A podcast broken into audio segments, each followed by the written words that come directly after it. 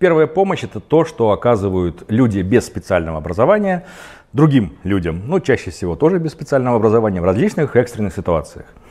Ситуации бывают разные, но, к сожалению, мало знать, что делать. Самое главное, что нужно знать, это чего не делать, то есть чтобы человеку не навредить, потому что навредить действительно есть очень большой риск. Например, одна из самых частых ошибок, которые делают, например, автолюбители на дороге, это после аварии попытаться вытащить пострадавшего из машины. Ну да, если он выходит самостоятельно, если там у него просто даже видны какие-то ушибы, порезы и так далее, да, просто помогите ему выйти. Но если он не может двигаться, например, если он зажат какими-то деталями кузова, предположим, или еще что-то, или, не дай бог, нога пробита там каким-то острым предметом и так далее, не трогайте. Вот ни в коем случае не трогайте. Делайте то, что вы можете сделать. Поговорите с человеком, попробуйте прижать э, кровотечение, да, просто стерильной салфеткой, которая есть в наборе у всех. Не нужно его оттуда вытаскивать. Почему? Э, во-первых, смотрите, если находится какой-то острый предмет в человеке, он одновременно выполняет две функции. Первое, он разрушил кровеносные сосуды с одной стороны, а с другой стороны он стоит как тампон, да, то есть он перекрывает эти самые сосуды и не дает развиваться дальнейшему кровотечению. Если вы вынете этот предмет, немедленно начнется очень мощное артериальное кровотечение и, к сожалению, очень велик риск, что вы человека потеряете прямо на месте. Поэтому не нужно извлекать. Например, могут быть травмы позвоночника. Человек не может двигать ногами, там, руками и так далее. Если вы будете пытаться его вытащить, вы можете сместить отломки и сделать эту травму, теоретически, которую мы можем вылечить, уже инкурабельной, то, что называется, мы ничего сделать не сможем, врачи. А, это важная вещь, потому, почему? То есть нужно понимать, что человек обычно в такой ситуации действует на эмоциях.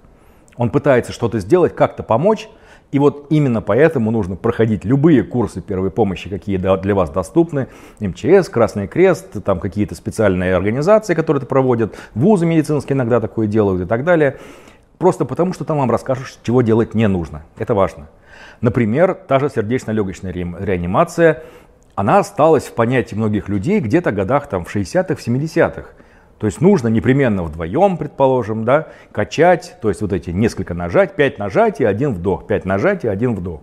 Если один человек качает. Ну, либо кто-то помогающий тоже делает вдохи. Так вот, сегодня с современной точки зрения, на основе всей накопленной научной информации, после анализа всех летальных исходов и всего остального, э, реаниматологи всего мира пришли к единому мнению. Не нужно делать искусственное дыхание, если вы его делать не умеете. Это первое. И второе, если вы делаете в одиночку, тем более только непрямой массаж сердца. Но здесь изменилась частота нажатий. Если раньше она была один раз в секунду, то есть около 60 нажатий за минуту, то теперь 100 раз в минуту. Эта частота, она, в общем-то, даже на уровне образовательных роликов, которые с музыкой, со всем остальным, и даже показывают некоторые песни, да, те, которые с частотой 100 ударов в минуту.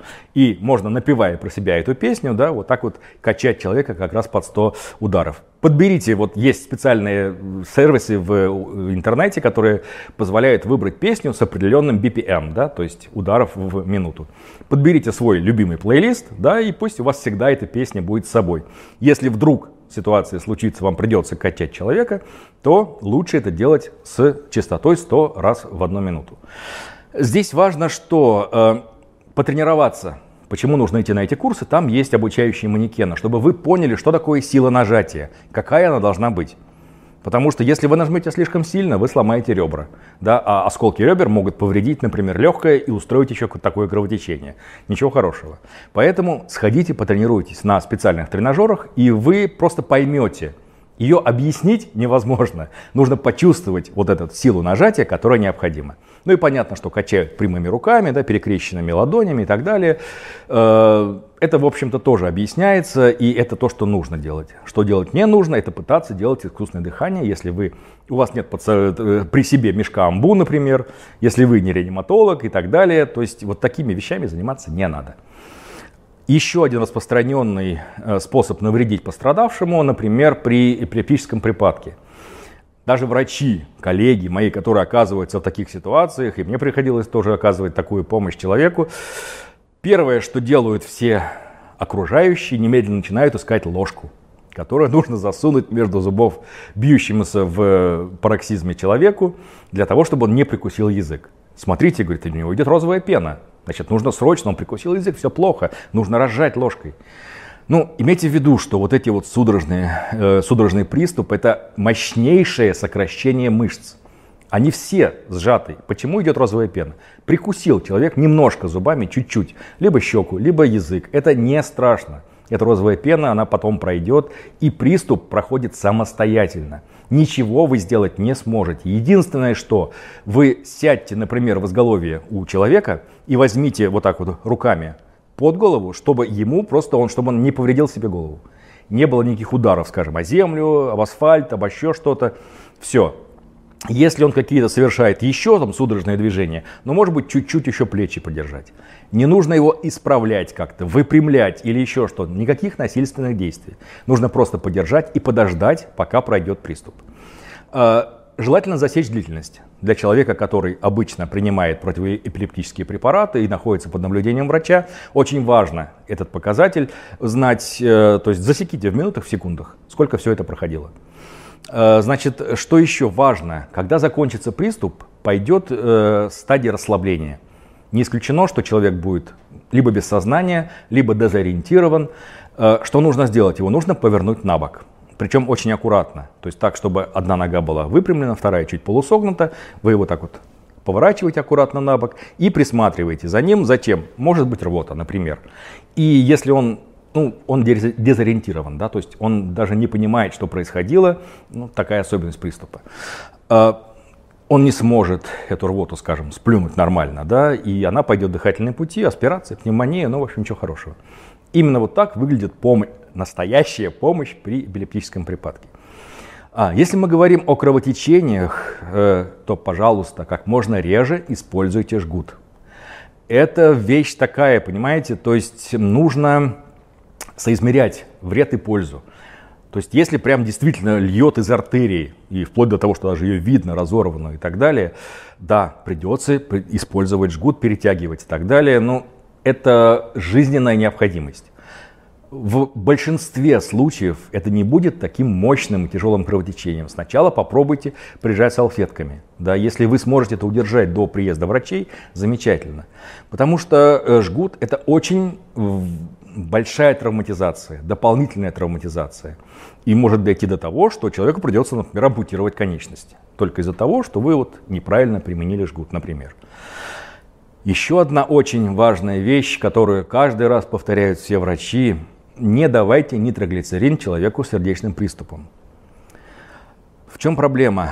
Этот препарат можно применять только при высоком давлении. А очень часто инфаркты, либо какие-то еще проблемы сердечные проходят на низком давлении. Если вы на низком давлении дадите нитроглицерин, он расширяет вены очень сильно. За счет чего он помогает? Он очень сильно расширяет вены. Кровь туда уходит, все. Если кровь туда уйдет на низком давлении, вы получите коллапс. То есть человек уйдет в кому, и вы его оттуда уже не достанете никоим образом. Поэтому, если у вас под рукой нет тонометра, про нитроглицерин придется забыть напрочь. А, значит, какие еще важные вещи э, очень часто неправильно оказывают помощь при ожогах? Единственное средство, которое реально работает при ожогах, это холодная вода. Все. То есть все остальные можно закрыть, забыть и никогда не применять. Почему? Потому что возможно какая-то дополнительная травматизация. Тем же спиртом, например, он вполне себе, во-первых, он как обезбоживающее действует, да, во-вторых, как раздражитель химически очень мощный, сильный.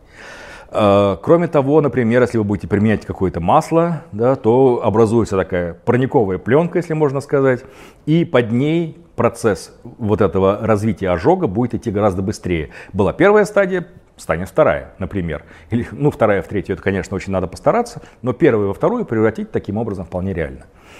Единственный нормальный и правильный порядок действия – это холодная вода. Желательно, конечно, проточная. Но я понимаю, что она не всегда бывает под рукой, но любая проточная холодная вода подойдет. Подставляем туда место ожога и держим очень долго. Что такое очень долго? До онемения.